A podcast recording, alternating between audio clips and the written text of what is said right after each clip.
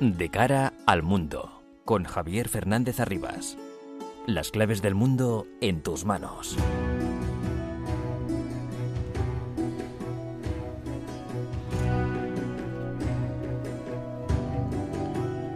El mundo está muy revuelto y todo lo que pasa nos afecta cada día más. Son las 10 de la noche. Comienza de cara al mundo en la sintonía de Onda Madrid para analizar todo lo que ocurre en este bendito planeta llamado Tierra.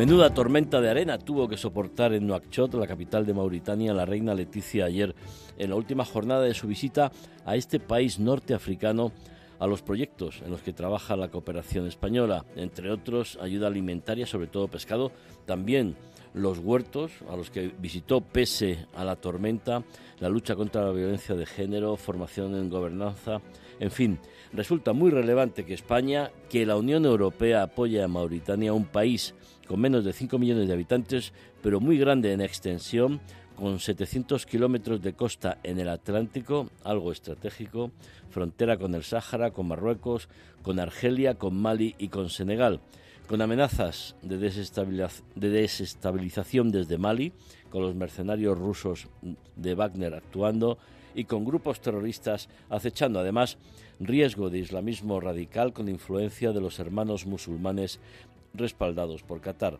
Trascendencia geoestratégica de este pequeño país norteafricano en un momento muy complicado en el mundo. Se cumplen 100 días de la invasión rusa de Ucrania, miles de muertos, miles de heridos, millones de personas desplazadas, casas, puentes, pueblos, ciudades enteras destruidas, avance lento de las tropas rusas y resistencia numantina de los ucranianos. Una resistencia valorada por la presidenta de la Comisión Europea, Ursula von der Leyen. We have just heard President Zelensky, and it has been now 15 weeks that Russia has invaded Ukraine, an innocent neighbor. And we have learned so much about the tenacity of the Ukrainian soul. The people of Ukraine have found courage in adversity. We've just listened again and witnessed again that, and strength in each other. Hemos aprendido mucho de la tenacidad, de la lucha, de la resistencia de los ucranianos, decía Ursula von der. La Unión Europea acuerda sanciones más duras contra la Rusia de Putin, sanciones que incluyen el petróleo ruso a pesar de las reticencias de algunos países como Ucrania, mientras el bloqueo de millones de toneladas de grano en los puertos ucranianos amenaza con una grave crisis alimentaria mundial. Los ucranianos esperan con ansiedad la llegada de nuevas armas enviadas por Estados Unidos y el Reino Unido. En España, la celebración de los 40 años de pertenencia a la OTAN pone de manifiesto una nueva división y discrepancia en el seno del Gobierno. Veremos cómo se desarrolla la cumbre de la OTAN en Madrid, una cumbre que se presenta muy relevante, diría yo estratégica, dadas las circunstancias del escenario internacional. Está claro que nadie echará de menos a quienes no quieren participar aunque ocupen cargos oficiales.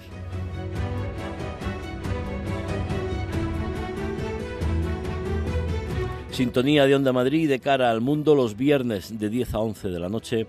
Les habla Javier Fernández Arribas con la asistencia técnica de Lourdes Mercado.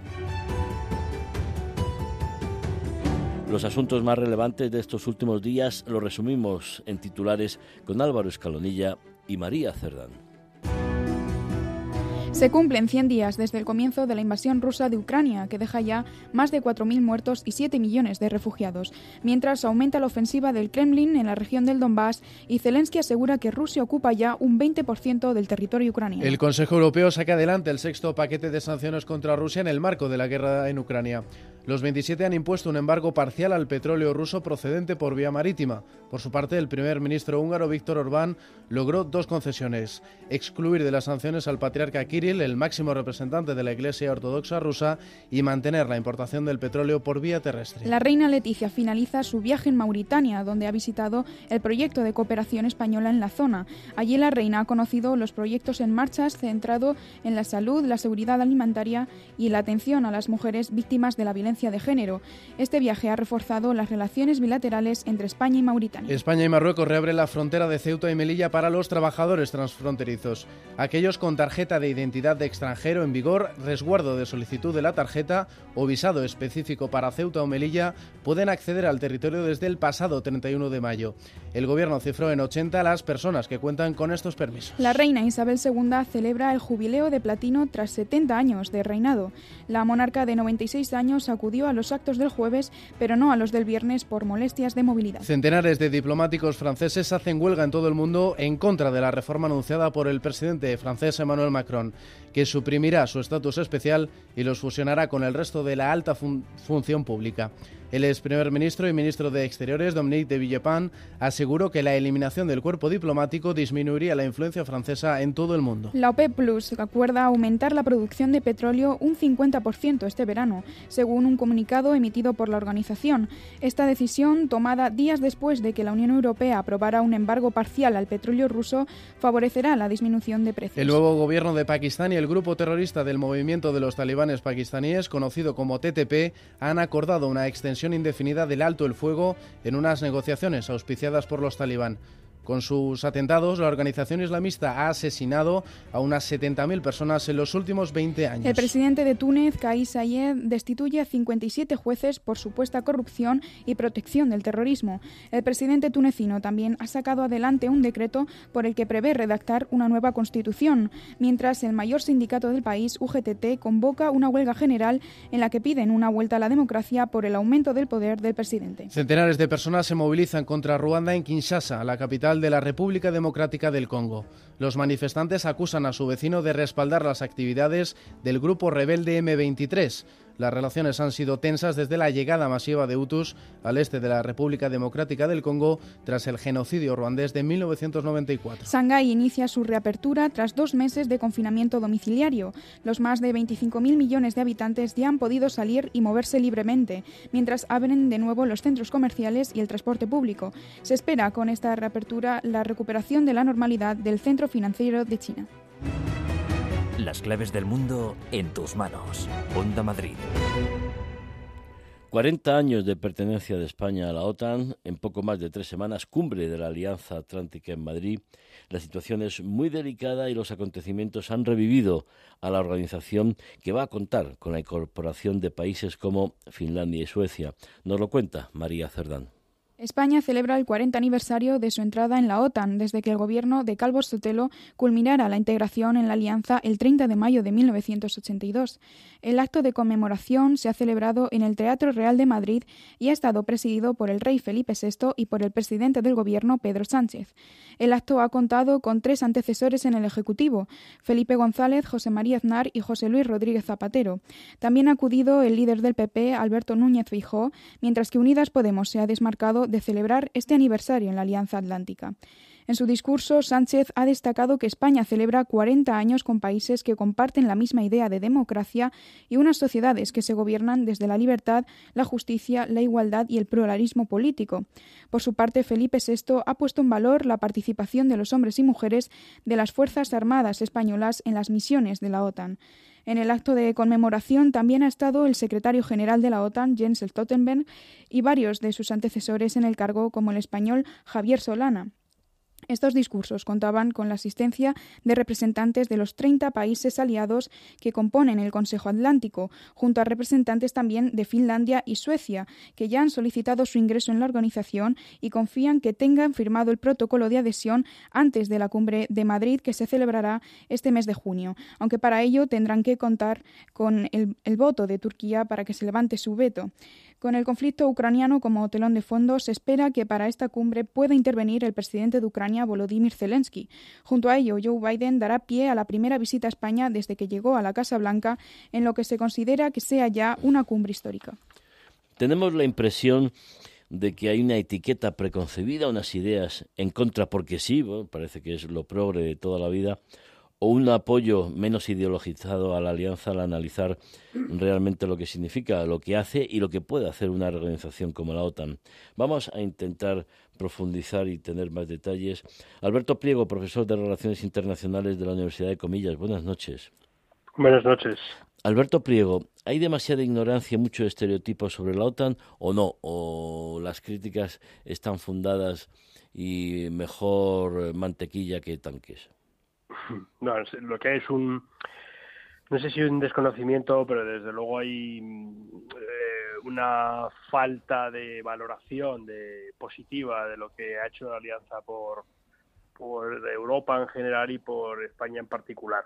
La OTAN ha sido fundamental para que pues ahora mismo podamos estar hablando nosotros en libertad y no tengamos eh, ninguna restricción. Es quien ha garantizado pues que Europa siga siendo libre eh, del año 49. Lo que pasa que en España por la incorporación tardía, eh, también por la lejanía geográfica respecto de Rusia, pues se tiene la percepción de que la OTAN es una organización que no sirve para nada, salvo para de vez en cuando bombardear y nada más lejos de la realidad, claro está. Sí, habría que recordar, profesor, que es una organización político, además de una organización militar. Bueno, sí, la OTAN hace muchas cosas que, que, la gente no sabe, ¿no? Lo primero es garantizar que no nos atacan y eso es importante. Eh, fundamental, sí.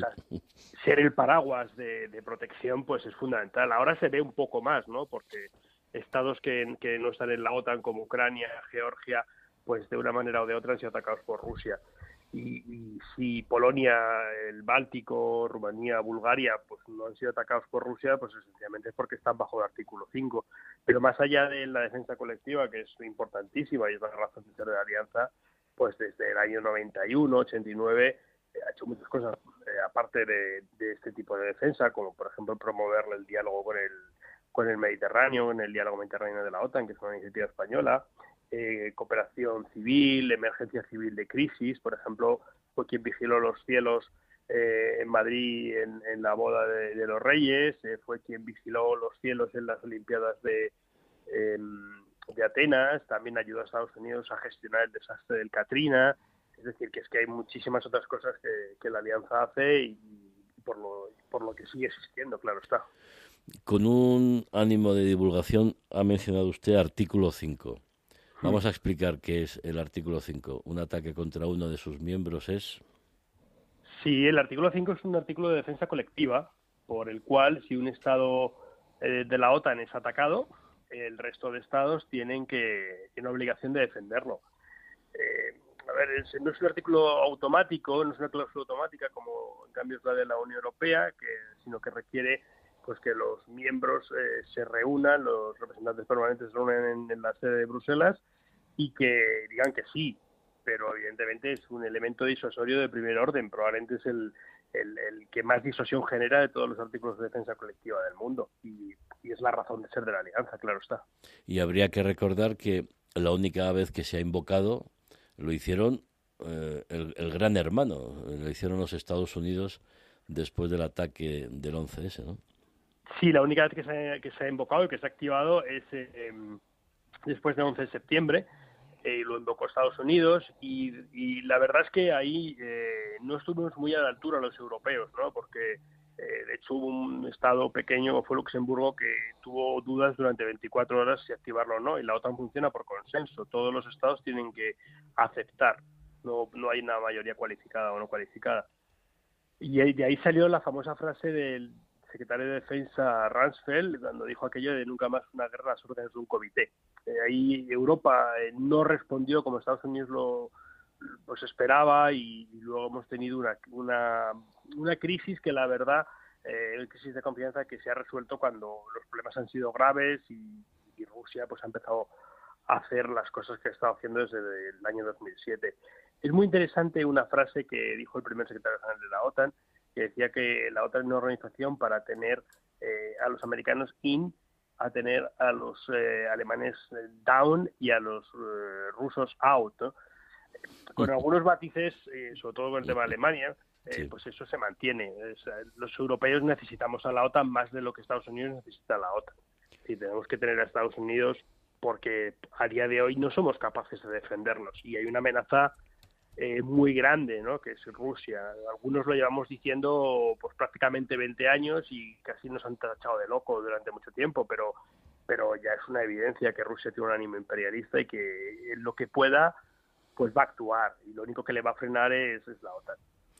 Quizá en España no hay esa conciencia o esa cultura, hay quien lo llama de las dos maneras, de, defensa, quizá al no participar en la Segunda Guerra Mundial, al no sufrir ni, ni la bota nazi ni la bota comunista, pues eh, o estalinista, pues no tenemos realmente sentido o conciencia o cultura de lo que representa o de la necesidad que, que existe de tener una, una buena defensa, porque bueno, todos eh, nos acordamos de Santa Rita cuando truena, que es el caso de ahora de, Ucrania, ¿no?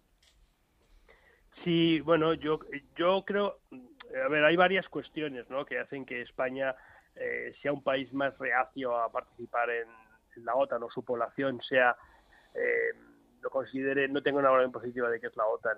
Eh, pero una de ellas, evidentemente, es que después de la Segunda Guerra Mundial nosotros nos quedamos fuera de las estructuras de seguridad y, de hecho, nuestra vinculación a esas estructuras se produce por un eh, acuerdo bilateral con Estados Unidos en el 53 y hasta los años 80 pues no, no entramos en la OTAN, ¿no? de hecho, a ver, hay que recordar una cosa que, que, no es muy conocida, pero que sí que es muy importante. Estas amenazas que Rusia eh, ha vertido sobre Ucrania eh, y sobre otros estados que pues aspiraban a ser miembros de la alianza, también lo hizo contra España. En el 81, cuando España ya decidió incorporarse a la alianza, eh, Rusia mandó cartas a todas las cancillerías occidentales diciendo que si España se incorporaba a la OTAN tendría sus consecuencias. Incluso lo intentó frenar.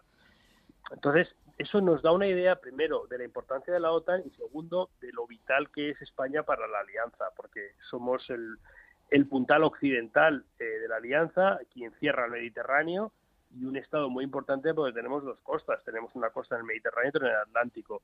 De hecho, la base de Rota es una base fundamental, una base de transformación que para que para Estados Unidos y para la OTAN es básica. Ahí tenemos unas fragatas con capacidad para destruir misiles eh, que puedan venir de otros sitios y, no somos conscientes de ello, claro.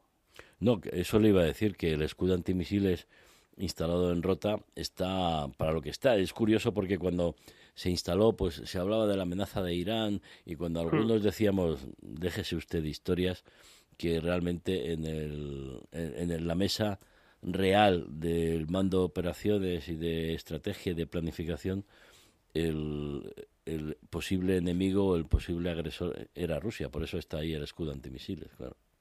Sí, a ver, el enemigo número uno es Rusia y el que no lo ha querido ver es pues una cuestión ideológica o una cuestión económica, eh, porque el dinero ruso es muy jugoso y en España eh, pues ha entrado en muchos sitios, lamentablemente. Pero hay una cuestión que a mí me gusta decirle a mis alumnos y se sorprenden mucho. Eh, Rusia lleva tiempo intentando tener otra base en el Mediterráneo, porque ya tiene una en Siria, parece que tiene una en Libia, aunque no está muy claro, y, lleva ya tiempo intentando instalar una base en Argelia. De hecho, ya ha visitado algunas instalaciones en Orán, y, hay que ser conscientes de lo cerca que está Argelia. Eh, Orán, en línea recta, está a 209 kilómetros eh, de Almería, que es una distancia pues eh, muy corta y con la que pues se puede lanzar misiles de corto alcance y llegar y solamente a 580 kilómetros de Madrid. Es decir, si Rusia instalara esa base que quiere instalar en, en, Argelia, que insisto que ya ha habido una visita oficial de los militares rusos a esa base en 2018, pues eh, España sería aún más fundamental eh, en la defensa de, lo que se conoce como el flanco sur, que siempre pensamos que el flanco sur es un flanco de amenazas no tradicionales, grupos terroristas, inmigración ilegal, etcétera, pero también tenemos elementos de hard security, eh, de seguridad tradicional, y en eso pues la alianza es, que es básica, sin eso no nos podemos defender. O su pretendida salida también al Atlántico, ¿no? Que ahí el tema Sáhara y, otros países de la región. Ahora los mercenarios de Wagner están en el Sahel y entendemos que no es solo porque Mali pueda ser un escenario de operaciones, sino porque realmente el objetivo de Putin es alcanzar algún punto donde él pueda, colocar una base en el, en el Atlántico, ¿no? Sí, a ver, Rusia y la Unión Soviética eh, siempre tuvieron el problema básico de lo que se conocían los puertos cálidos. La invasión de Afganistán, eh, el objetivo que tenía fundamental era alcanzar el puerto de Gwadar, que está en Pakistán. Eh, y bueno, y el acuerdo con Siria y, la implicación que tiene Rusia en, Siria es por el puerto de Tartus. Y bueno, hemos hablado del de Argelia, pero se habla mucho del ofrecimiento del de Argelia y del, del Frente Saharaui eh, que le hizo a Rusia de una base en la costa del Atlántico si el Sáhara es recuperado por, por el Frente Polisario, ¿no? De ahí también el movimiento que hizo España poco comprensible eh, de apoyar más a Marruecos que apoyar más a Argelia cuando pues parecía que la línea del gobierno había sido la contraria. Entonces yo creo que hay cosas que se están jugando en un nivel más elevado y que tenemos que ser conscientes de ello y que muchas veces nuestra política exterior, nuestra política de defensa está muy condicionada por pues por geopolítica mundial en la que la OTAN, Estados Unidos y Rusia pues juegan un rol mucho más eh, grande del que simplemente pues se aprecia. Profesor, ha dicho usted poco comprensible la decisión del gobierno de apoyar a Marruecos o poco comprendida, porque desde nuestro punto de vista la decisión de, del gobierno en este caso, aunque la forma de hacerlo quizá no fuera la, la mejor por la falta de consenso y de hmm. consulta, pero sí es la decisión adecuada, ¿no? Yo creo que es un acierto, pero es verdad que eh, a ver, el presidente del gobierno había tenido una política con Marruecos diferente a cualquier otro presidente anterior. Todos los presidentes del gobierno en la primera visita siempre la hacían a Marruecos y en este caso no fue así. Y de hecho hasta este año no ha ido a Marruecos en visita bilateral. Eh, hay un giro, evidentemente, hay un acercamiento a Marruecos y ese acercamiento está condicionado pues por esa cuestión. Yo eh, me hubiera gustado más que pues, el partido de la oposición pues no hubiera ido más de la mano y claro, hubiera, eh, lo, eso es lógico, lo hubiera explicado mejor. Eso también es verdad y hubiera y hubiera dicho eso porque eh, los ciudadanos no son tontos y hay una cierta transparencia en la toma de decisiones que se debe tomar. Yo creo que no pasa nada por decir eh, geopolíticamente nos interesa más Argelia tiene una alianza estratégica con Rusia. de hecho, Argelia es, su nombre es una República Democrática y Popular, que es una históricamente alineado con la Unión Soviética y hoy siguen con una línea pues cercana a Rusia. Eso se puede decir y no pasa nada. Pero yo creo que ahí eh, uno por una cosa y otro por la otra deberían haber estado eh, mejor actuando y deberíamos haber explicado a la población por qué se ha girado y qué consecuencias hubiera tenido no haber girado. Profesor, una, una última cuestión. Eh, la gran amenaza que, se cierne eh, en el tema de, Ucrania es la posible utilización, así está amenazando por parte de Rusia, de armas tácticas nucleares, es decir, armas nucleares de alcance limitado, medio kilotón, un kilotón. ¿Usted cree, uno, que, Rusia podría llegar a, utilizar estas armas tácticas nucleares y si las utilizara, qué respuesta debería dar la OTAN? Eh, a ver, yo creo que no, sinceramente. Creo que eh, tuve mis dudas al comienzo porque Putin es eh, absolutamente impredecible. Tuve mis dudas y pensé que en la escalada inicial se podría hacer. Pero eh, el arma nuclear sirve para disuadir, pero la disuasión tiene que ser creíble. Y llevamos seis meses más o menos que Rusia, cada cosa que hace Occidente, amenaza con utilizar armas nucleares. la continua amenaza le resta credibilidad a la misma.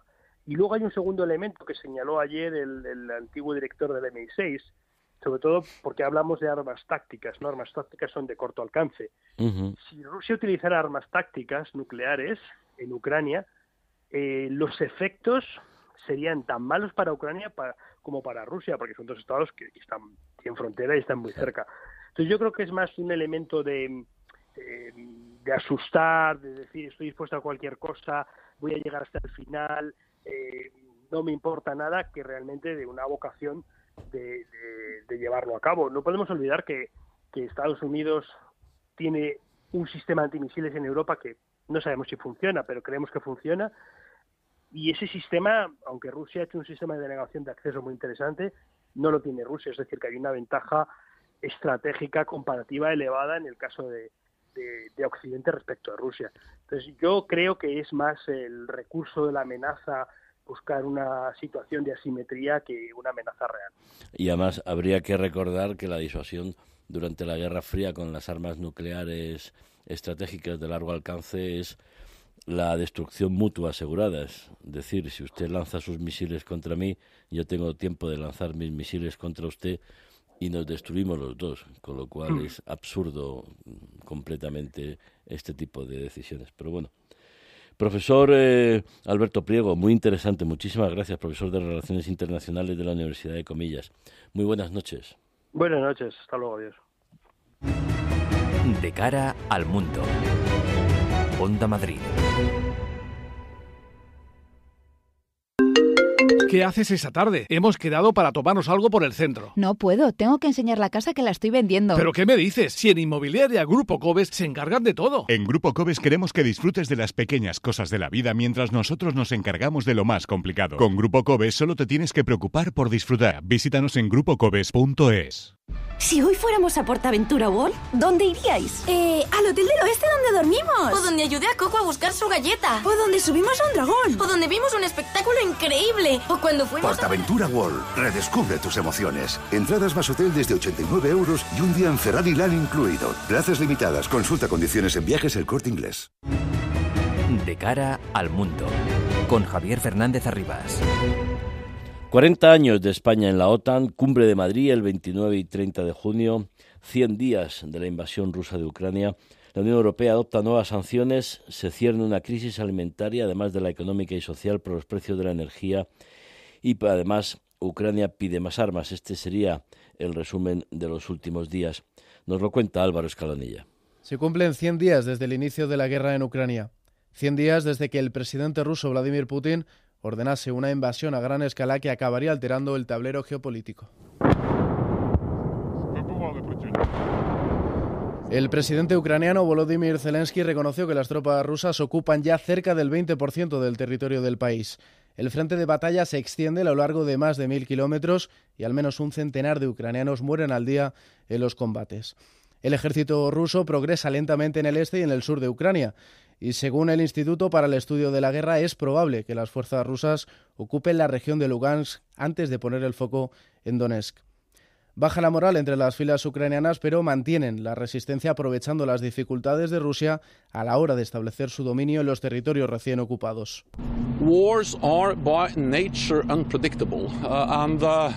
El secretario general de la OTAN, Jens Stoltenberg, no ceja en sus esfuerzos para incorporar a la Alianza Atlántica a Suecia y Finlandia, últimos estados en presentar su candidatura como consecuencia de la amenaza de Rusia. El político noruego convocará en las próximas semanas en Bruselas a los representantes sueco, finlandés y turco para abordar las preocupaciones de Turquía y arrancar su aprobación. Una aprobación crucial para conseguir la unanimidad necesaria y dar entrada a más miembros. La administración Biden, por su parte, anunció una nueva ronda de sanciones contra Rusia dirigidas contra los funcionarios y las élites del Kremlin, así como a varios yates vinculados a Vladimir Putin. Las sanciones se anunciaron mientras el ministro de Exteriores ucraniano, Dimitro Kuleva, agradecía al secretario de Estado, Antony Blinken, y al gobierno de Estados Unidos el nuevo envío de armas a Ucrania por valor de 700 millones de dólares machine de guerre russe et stopper le financement de cette capacité militaire. Y el Consejo Europeo sacó adelante el sexto paquete de sanciones contra Rusia después de una sufrida negociación en Bruselas.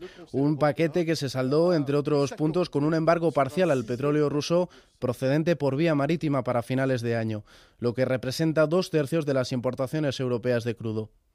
Las presiones del primer ministro húngaro Víctor Orbán forzaron a los 27 a conceder una excepción a la llegada de petróleo por vía terrestre para saciar la dependencia energética de Hungría, República Checa y Eslovaquia. Pero esta no fue la única victoria de Orbán. El mandatario populista consiguió además excluir de la lista de sancionados al patriarca Kirill, el máximo representante de la Iglesia Ortodoxa rusa. Todo ello con el argumento de proteger la libertad de religión de las comunidades húngaras. En los pasillos de Bruselas algunos hablan ya de la próxima ronda de sanciones contra el gas ruso, pero tal y como se ha evidenciado en este último paquete, no existe unanimidad y cada vez se complica más encontrar el consenso. A esto se suma cierta fatiga detectada entre los 27. El contexto de inflación en la eurozona pone trabas a la imposición de nuevas sanciones, por lo que parece complicado que la próxima ronda salga pronto adelante. Emilio González, profesor de Economía de la Universidad de Comillas. Buenas noches. Hola, buenas noches. Profesor, em, ¿usted piensa, considera que las sanciones económicas hacen daño a, Putin de verdad, a la Rusia de Putin, o nos hacen más daño a nosotros? Bueno, las sanciones económicas eh, hacen daño a Rusia y no hay más que ver que Putin no hace más que pedir que se quiten las sanciones, pero no son bastantes para frenar la guerra. ¿Por qué? Pues porque como seguimos comprando petróleo, como los europeos siguen comprando petróleo, pues le siguen financiando la, guerra. Entonces, probablemente mejor que sanciones, habría que hacer tres cosas. La primera, poner aranceles muy fuertes a las importaciones de petróleo y de gas ruso, porque eso funcionaría mucho más. En segundo lugar, eh, que el señor Scholz, el canciller alemán, desbloquee la entrega, de verdad la entrega de armas y de ayuda a Ucrania. Y tercero, deberían de empezar a considerar poner soldados eh, de la OTAN, soldados estadounidenses, para empezar a poner fin a, a la guerra, ¿no? Porque las sanciones nunca han servido de nada para detener un conflicto.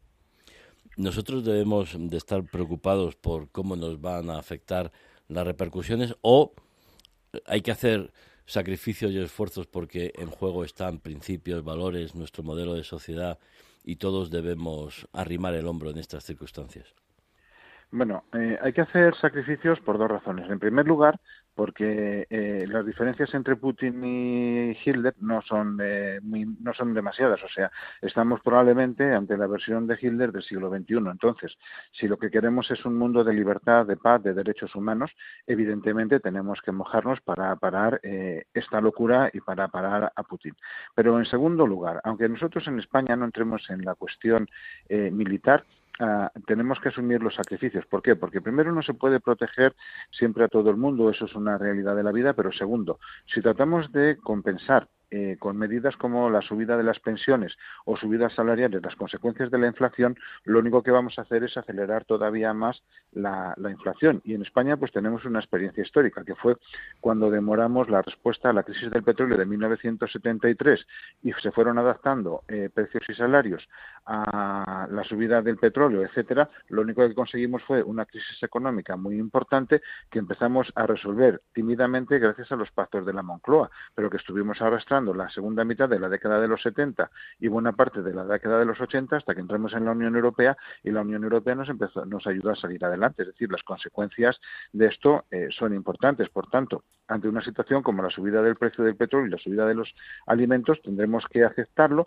y tendremos que tomar eh, medidas pero no medidas de compensación para que la gente pueda seguir consumiendo eh, gasolina, sino medidas de aceptación. Por ejemplo, eh, a mí me llama la atención el contrasentido en la política del gobierno, que por un lado quiere reducir el consumo de gasolina y descarbonizar la energía, y por otro lado lo que está haciendo es subvencionar el consumo de gasolina. Es un contrasentido. En cambio, lo que han hecho en Alemania ha sido, en lugar de eso, subvencionar el transporte público para que la gente deje el coche en casa, viaje en transporte público, que es menos contaminante, y el efecto sobre los bolsillos del ciudadano alemán de la subida de los precios de la gasolina sea mucho menor y tenga mucho menos impacto, como por tanto, en lo que es el consumo interno en Alemania y en la economía alemana.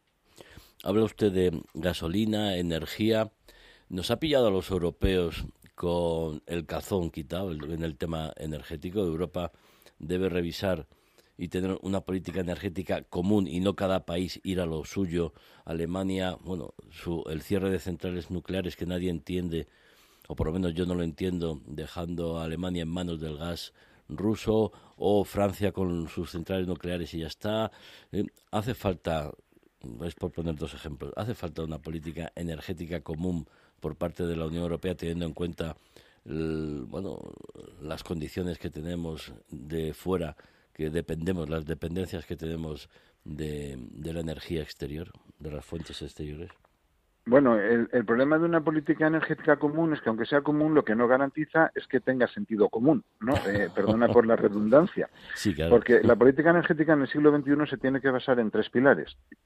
Eh, la garantía de abastecimiento, cosa que en estos momentos no está ocurriendo porque en el caso, por ejemplo, de Alemania, a pesar de las advertencias que se le hicieron de no invertir en el Nord Stream 2 para la dependencia energética de Rusia, ellos se empeñaron, se empeñaron, se empeñaron y ahora, de hecho, la prensa alemana ya está reclamando explicaciones a la señora Angela Merkel de por qué eh, esa dependencia de Rusia, de, Rusia desoyendo consejos estratégicos, etcétera, ¿no? Eh, la segunda condición eh, de la política energética es que sea a precios asequibles y con la apuesta por las energías renovables en el estado actual de la tecnología no es a precios asequibles. Y la tercera, respetuosa con el medio ambiente, que sí, se está haciendo con las renovables, pero no hay que olvidar también que la Comisión Europea pidió incluir el gas natural y la energía nuclear dentro de las energías renovables y, por tanto, susceptibles de recibir ayudas para la transición energética. Y aunque eso lo decía la Comisión Europea, el Gobierno español lo primero que dijo es que no, lo cual es triste teniendo en cuenta que España tiene el 50% de las reservas de uranio de la Unión Europea. Podríamos tener energía nuclear y nos evitaríamos, como consecuencia de ello, el precio de la electricidad tan alto porque estamos hablando ahora de las gasolinas, pero eh, nos estamos olvidando que el precio de la electricidad sigue por las nubes como consecuencia de que estamos nosotros también desmantelando las eh, centrales nucleares, mientras que en Francia el precio de la electricidad ha subido muchísimo menos porque el 37% de la electricidad que consumen tiene origen nuclear. Entonces, no es tanto una cuestión de política común como de política de sentido común y de eh, desideologizándola para ir a la para ir a la realidad, ¿no? Hoy las centrales nucleares son muchísimo más seguras.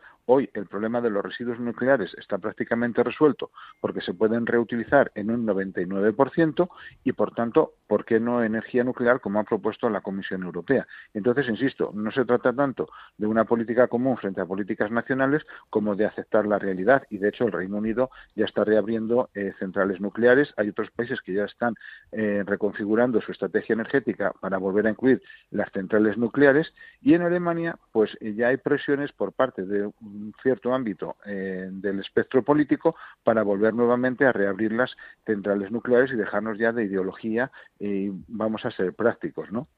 Esa iba a ser mi última pregunta, pero ya la ha contestado. No es tiempo de ideología, de clichés y de margaritas, sino es tiempo de realmente tomar decisiones que afectan a la vida de los ciudadanos y que sean eficaces y operativas. Emilio González. Sobre todo, porque no hay un solo camino para hacer la transición energética. El mix, hace falta el mix, efectivamente. Exactamente. Emilio González, profesor de Economía de la Universidad de Comillas, muy claro y además muy ilustrativo, se lo agradecemos.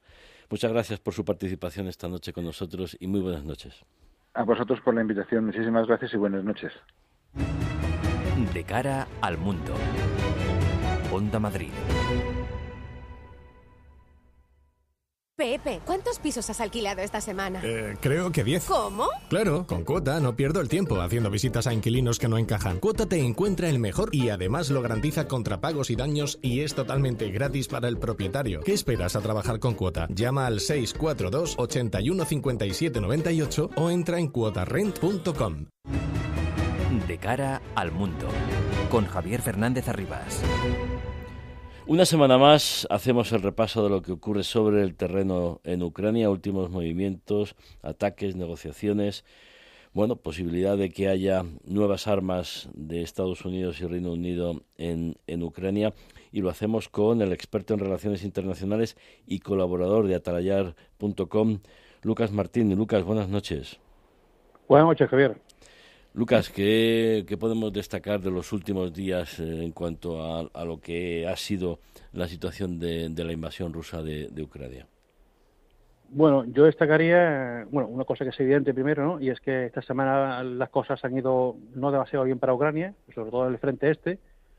Parece ser que Rusia está avanzando y está ocupando los objetivos que se haya planteado, pero también hay que decir que todo depende de la óptica aunque se mire. Y quiero decir, eh, los avances rusos si hacemos un zoom en el mapa, parece mucho, parece una gran parte del terreno. Si alejamos ese zoom o cambiamos la escala, vemos que realmente, frente a lo que tenía previsto ocupar Rusia, a lo que está ahora luchando por ocupar, es una ínfima parte. Entonces, eh, esto no deja de ser una gran pérdida para Ucrania, pero esos avances rusos eh, no son tan importantes y, en cierto modo, y es mi opinión personal, creo que Ucrania lo sabe, Ucrania da esta zona por perdida, y todo esto ha enmarcado dentro de esa ofensiva que esa ofensiva que parece haber haberse iniciado en el sur en el suroeste, como ya dijimos días atrás, y lo que están haciendo Ucrania en, el, este es igual que se hizo en Mariupol, aguantar, hacer una retirada ordenada de tal forma que obliga a fijar fuerzas rusas en ese, en ese frente para impedir que vayan a reforzar las posiciones del suroeste, que es donde Ucrania realmente creo que piensa dar la batalla. Lucas, eh, los nuevos sistemas de misiles que han anunciado que van a enviar Estados Unidos y, el Reino Unido pueden influir en, el desarrollo del conflicto o, todavía esto es eh, no son suficientes armas como para que Ucrania pueda defenderse ante eh, la superioridad rusa. Bueno, habrá que ver primero en, qué número se le dan, ¿vale? Eso es lo primero. y después, todo sistema de armas ya ha aparejado su munición que, es lo más importante. Entonces habrá que ver también qué cantidades de munición se, les, se traspasa, porque ese tipo de armas tiene un consumo, un consumo de munición muy alto. Eh, también es cierto que toda esta polémica que ha habido sobre que esas armas no se puedan utilizar para atacar a Rusia en su propio territorio eso dependerá también del tipo, del tipo de munición que se, que se le suministre. Al parecer, la munición que se va a suministrar no tiene ese alcance. No obstante, Ucrania sigue teniendo capacidad de alcanzar territorio ruso con las armas que ya tiene de por sí. Los misiles Tosca y propios y demás pueden alcanzar territorio ruso. Y hay un tema que hemos estado hablando eh, y que a mí me, llama la atención poderosamente, poderosamente, y es que esta última semana se ha anunciado o se han recibido material de varios países, de la República Checa, de Polonia, como bien dice de Estados Unidos y, de Reino Unido, pero tanto material y tan diverso, no olvidemos que eso requiere una cadena, una cadena de mantenimiento detrás muy importante, y piezas de repuesto, y personal especializado para mantener esos sistemas, que se estropean y hay que mantenerlos. Entonces, cuanto más sistemas se les suministren y más variados o más diversos, más complicado es esa, es esa labor logística que al final es lo que determina el uso de esos elementos. Pedro González, periodista, fundador de Euronews. Buenas noches. Buenas noches. Claudia Luna Palencia, periodista mexicana y escritora y rockera.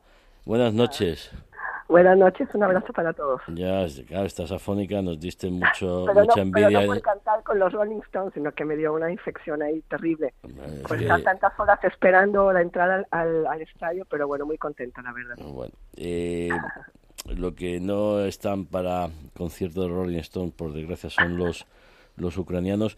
Eh, Pedro, eh, ¿nos devuelve la situación en Ucrania a, un estado de, realidad en cuanto al tiempo? Porque vivimos en una sociedad donde le das al enter e instantáneamente conseguimos todo, pero sin embargo pensamos o decíamos hace 100 días que lo de Rusia iba a ser rápido y que iba a ser una operación relámpago y sin embargo, pues eso, mm. llevamos 100 días porque el mundo real, las cosas necesitan su tiempo para poder realizarse. Y lleva, lleva su ritmo, efectivamente. Desde luego, eh, yo creo que mm, respecto de lo que se dijo al principio de la operación militar especial, como le denominaba Rusia, a lo que está sucediendo actualmente, pues hay un cambio verdaderamente notable.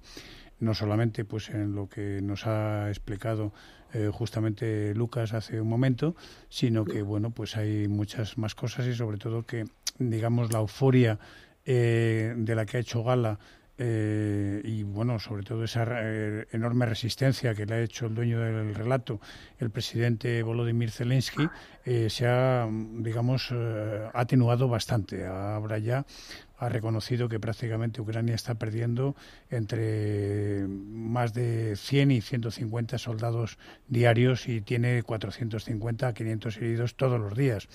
Y bueno, ya ha reconocido pues esa esa pérdida o ese control del, del, territorio ucranio que cuando antes de estallar la vamos de estallar la ofensiva y la operación militar era de unos eh, cerca de 50.000 kilómetros cuadrados pues ha pasado a 120.000 es decir el 20% del territorio de Ucrania.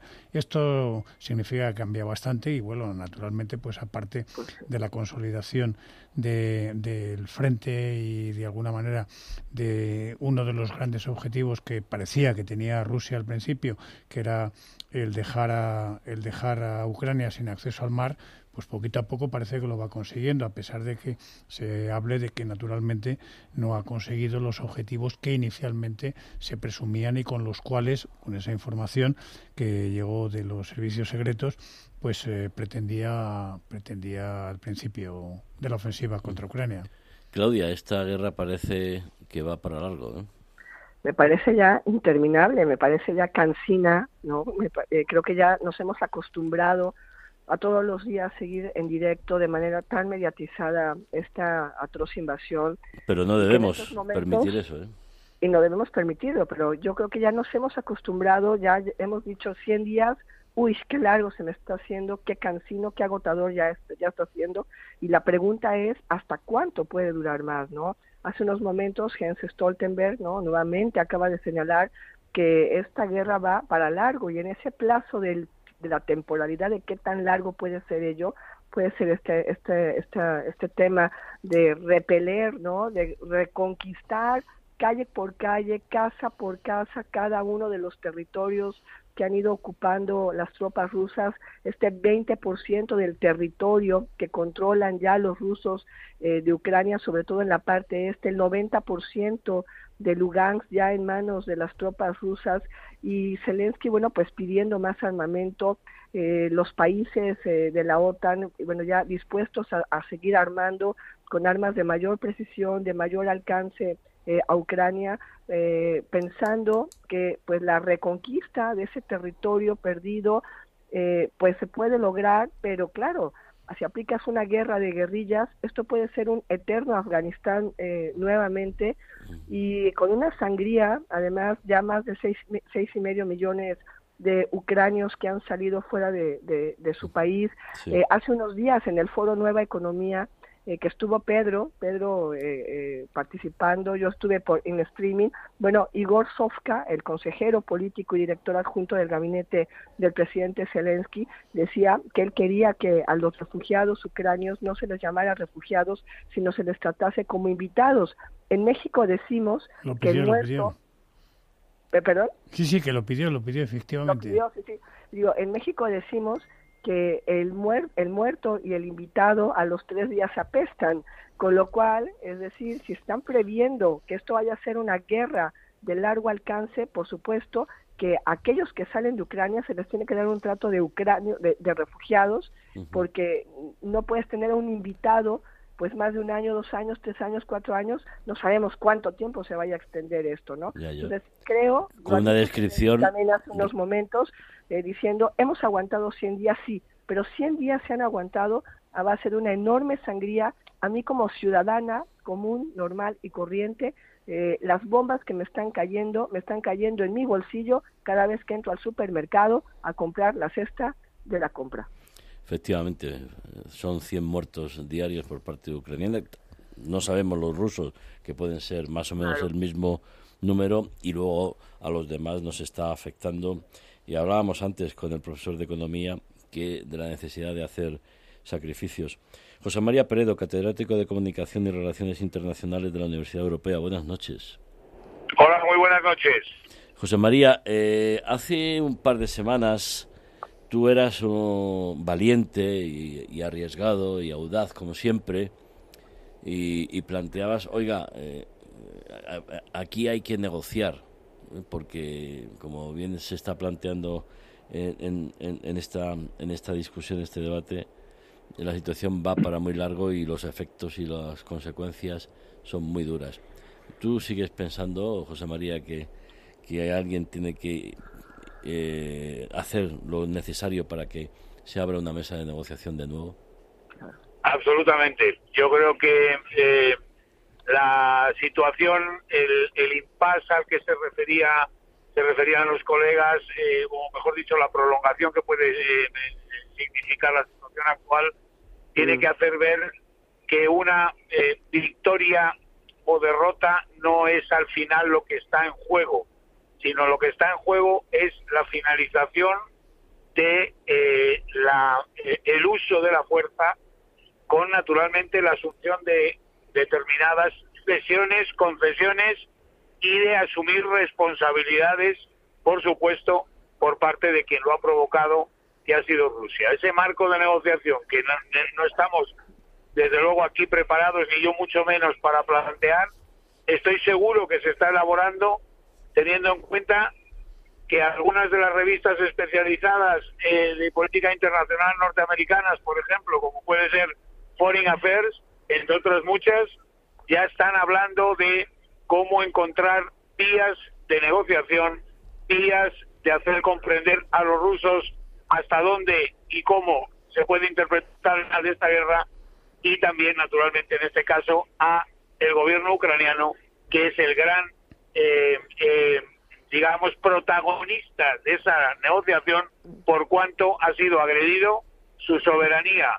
Eh, puesta en cuestión y en este momento tiene que pensar además en sentarse a negociar. Lucas, ¿piensas que mm, el desgaste que está sufriendo Rusia, Putin ya lo tenía más o menos previsto o es mayor? ¿Hasta qué punto puede, puede aguantar eh, Rusia esta situación? No, el, desgaste evidentemente es mucho mayor de lo calculado. ¿eh? Yo creo que no se esperaba ni mucho menos esta prolongación de conflicto y este devenir que ha tenido. Eh, no obstante, hay ciertos signos que muestran ya o que empiezan a dar eh, pequeñas, señales de, agotamiento, en ambos bandos, por supuesto. ¿eh?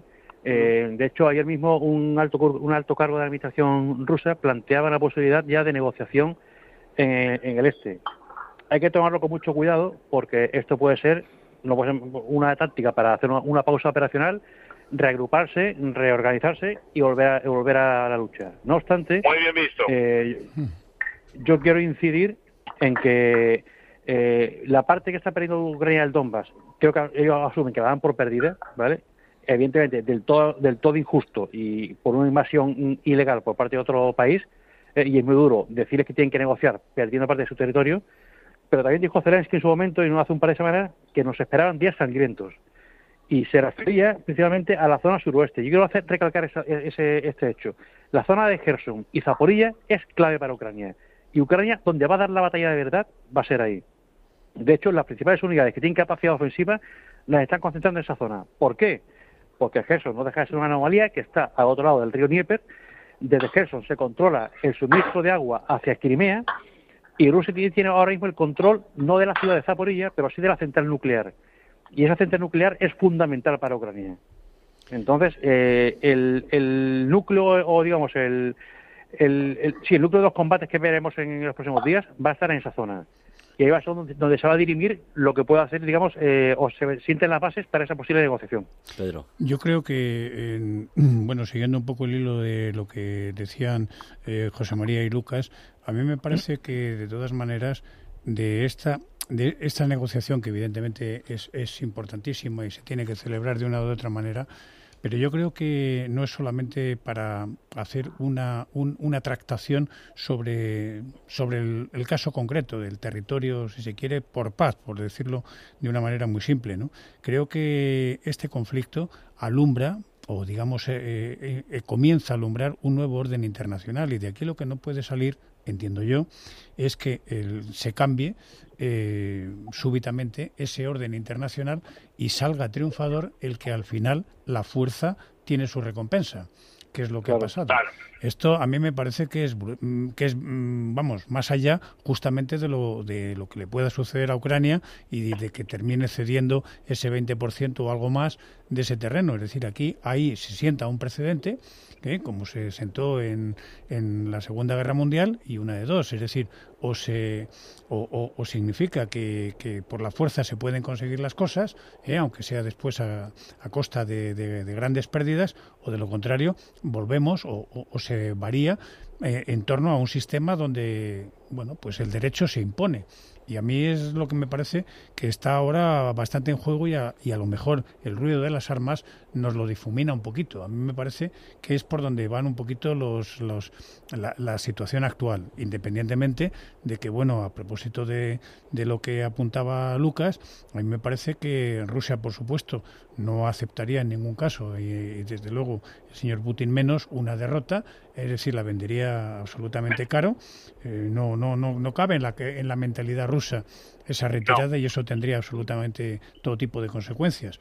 Pero una cosa es que de alguna manera se haya unas negociaciones y otra cosa es que al final la sensación que tenga el resto del mundo es que eh, el empleo de la fuerza y la agresión terminan pagando. Sí, José María, querías.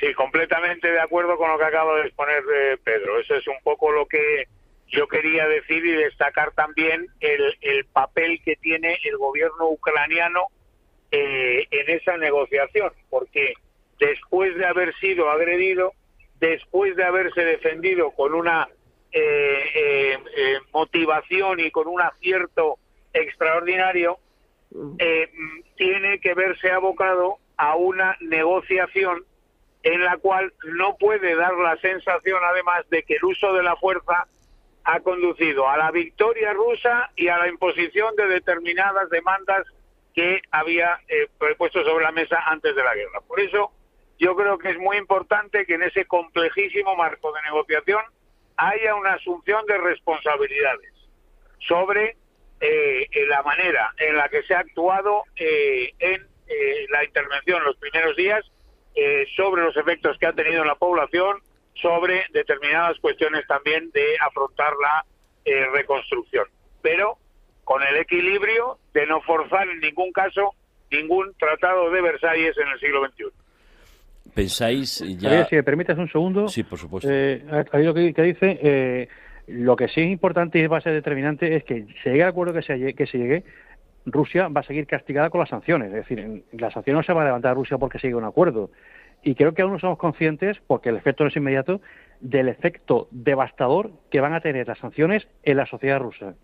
Eh, ya hay datos económicos que están indicando que a pesar de que los datos que proporciona Rusia están inflados y maquillados, eh, la caída en, su PIB, eh, la caída de las importaciones y todos los datos están augurando, es decir, que la población rusa va a pasar décadas, y, digo décadas muy malas, ¿eh? o sea, van a retroceder 30, 40 años tranquilamente. Ojo e- con eso. En este escenario que estáis planteando, y ya para cerrar, y os pido intervenciones muy rápidas, la cumbre de la OTAN en Madrid, más allá de las divisiones en el gobierno, bueno, eso es kafkiano, ya lo, eh, que, queda, queda fuera de... En fin. Fuera del sentido común. No merece, no merece, la pena. Eh, la cumbre de la OTAN va a ser clave a la hora de que la alianza tome una posición, oiga, y si negociamos con Rusia, ¿hasta, hasta dónde se puede llegar? Pues yo creo, yo creo que evidentemente me parece que es una cita importantísima y evidentemente te va a salir una, la, estrategia nueva que se vaya a acordar en Madrid, pues me parece absolutamente decisiva, no solamente para el futuro de, de, la alianza y de todo el mundo y el desenlace probablemente de lo que de lo que pase en la guerra y sobre todo vuelvo vuelvo a insistir, es decir, de, que se imponga finalmente el que tenemos alguien que cree en unos valores en los cuales lo que predomina es el uso del derecho por encima de la fuerza. Claudia. Mira, en esta cumbre básicamente lo que va a pasar es que se va a adoptar de manera unánime el concepto estratégico de Madrid. Es un, documento que tiene un alcance de más de una década en el cual, bueno, pues los miembros de la OTAN, los actuales 30 miembros de la OTAN, eh, reconocen que no únicamente la estrategia actual tiene que ver con el tema de la defensa en el ámbito de lo militar y de lo convencional, sino también la necesidad de mejorar sus capacidades ante las amenazas híbridas, por ejemplo, también las consideraciones por el cambio climático, la eh, emergencia sanitaria ¿no? que, que, que, estamos viviendo con el tema del SARS-CoV-2. Eh, el Pentágono también eh, ya lo anunció hace más de un mes que precisamente en esta cumbre de finales de junio va a señalar, bueno, que va a instalar una serie de bases rotatorias en varios eh, países eh, de Europa del Este con la finalidad de, desplazar a sus fuerzas eh, militares sin tener una base permanente, sino tenerlo de manera rotatoria con la finalidad, como han dicho ellos, pues de evitar el traslado de familias, de códigos postales, etcétera, sino tener este sistema de, de rotación. Creo que va a ser una cumbre muy importante porque va a salir una OTAN todavía más fuerte de lo que se está viendo ahora. Suecia y Finlandia, bueno, estarán como, como, invitados. Estamos viendo que estamos iniciando junio y hasta el momento siguen siendo países candidatos a adherirse porque Turquía no ha dado su brazo a torcer. José María, cierra. Una, una reflexión muy importante la que hace Claudia ahí con respecto a Turquía que es un país eh, importantísimo en este momento por su eh, proximidad también al conflicto, eh, a la guerra en Ucrania y que naturalmente dentro de la OTAN tiene un papel protagonista también muy, muy claro. Yo diría que no puede en ningún caso la OTAN no dar respuesta a, la guerra de Ucrania el, al final de junio en Madrid. Lucas, ¿algo que añadir en 20 segundos? Únicamente, muy rápidamente, eh, en Madrid se va, a comenzar el desarrollo del nuevo concepto estratégico de la OTAN, que va a tener como foco Rusia, porque es la única nación que tiene que una, que es una amenaza existencial hacia los países de la alianza. Y después, como acaban de apuntar, eh, ojo en Turquía y también al aumento de las tensiones entre Turquía y Grecia últimamente. ¿Eh? Que ahí la OTAN tiene un talón de Aquiles y un tema que seguramente nos, nos dé dolor de cabeza de aquí a no mucho. y, informaros que representantes de la OTAN, bueno, la OTAN tiene países asociados, entre otros, pues, por ejemplo, Marruecos, Mauritania, ya han estado eh, representantes de la OTAN visitando Mauritania, pero de eso hablaremos la semana que viene. Pedro, Lucas, Claudia, José María, muchas gracias, buenas noches, feliz fin de semana. Igualmente para todos. Igualmente. Un abrazo a todos. A punto de dar las 11 de la noche de este viernes 3 de junio, hasta aquí de cara al mundo, una noche más tratando temas muy candentes, porque el tema de Ucrania candente y muy trascendente. En Onda Madrid ponemos las claves del mundo en sus manos. Feliz fin de semana les habló Javier Fernández Arribas.